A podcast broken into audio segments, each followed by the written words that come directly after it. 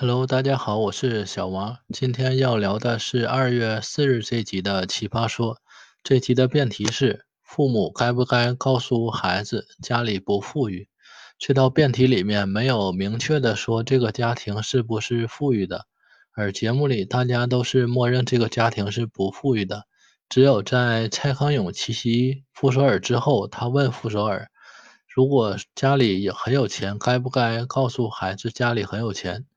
傅首尔回答是一般不富裕，而之前作为二辩发言的时候，傅首尔却用了坦诚为自己辩论，这个是有一点讽刺了。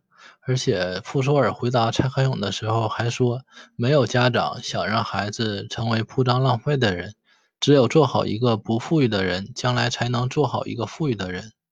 这个我想说两点，第一个就是告诉孩子家里有钱，孩子就会浪费吗？这个不是钱的问题，应该是家长教育的问题了。第二个就是为什么要自己的孩子做富裕的人？所以说追追求财富才是这个傅首尔真正的目标吗？真实的自卑和虚假的自信都是说说而已吗？然后反方一说不该告诉孩子，因为不能做价值的判断，不能说富裕是好的，不富裕就是不好的，要有多元的价值观，不能一味的追求财富。而傅首尔完全成了这样的反面典型啊！更加讽刺的是，傅首尔还获得了百分之九十一的选票，成为全场唯一晋级的人。然后黄志忠说：“我们中国的家庭很拧巴，当面拒绝沟通，背后默默奉献，把隐瞒事实当作感动。而当你隐瞒的时候，其实对方感受到的是不接纳、不亲密、不信任。”这一段确实描述了很多家庭的状况。我们的亲子关系当中太缺少沟通了。我们是需要沟通的，虽然说我们沟通的能力可能不不是很强，一开始沟通的时候可能会有反作用，但是我们父母和孩子都要坚持，在沟通过程当中共同的成长。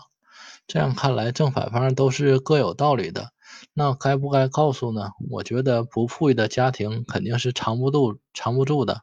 不告诉孩子的话，孩子也是能看出来家庭不富裕，所以告不告诉都行。那这道辩题我们应该讨论什么呢？不富裕是好的还是不好的？富裕是好的还是不好的？在节目里，大家好像都认为社会上对金钱的追求过于狂热，应该建立多元的价值观。这一点我也是同意的，但是怎么改变呢？我们不能让穷人去改变社会，穷人本身生活就很困难。我们也不应该让穷人接受有钱没钱都一样的观点，这样就有些虚伪。我们应该让富人接受这样的观点，但是就像李诞举的例子，多数富人只会想要更有钱，他不会接受这样的观点。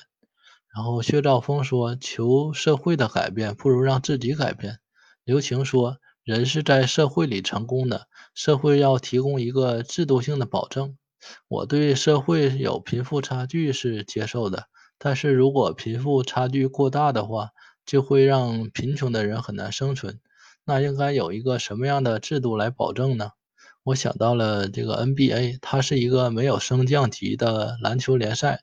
为了避免一个球队连续夺冠，让贫穷的贫穷的球队也能生存下去，他制定了工资限制条款，叫工资帽。超过工资帽的球队就要交税，税收的一半是要交给工资没有超过工资帽的球队的。相应的，每个国家也会把税收补贴到公共交通、医疗和城市建设各个方面去追求平衡。节目最后也采访了几位观众，但是年轻的观众他没有说他为什么选了不应该。李诞认为是这些人不够成熟，我这个不太同意。马东说这些人应该是认为富裕不重要，我觉得他这么说更多是一种观点的平衡吧。希望节目以后能多采访观众，让真实的声音得到表达。那今天的节目就到这儿了，下次再见，拜拜。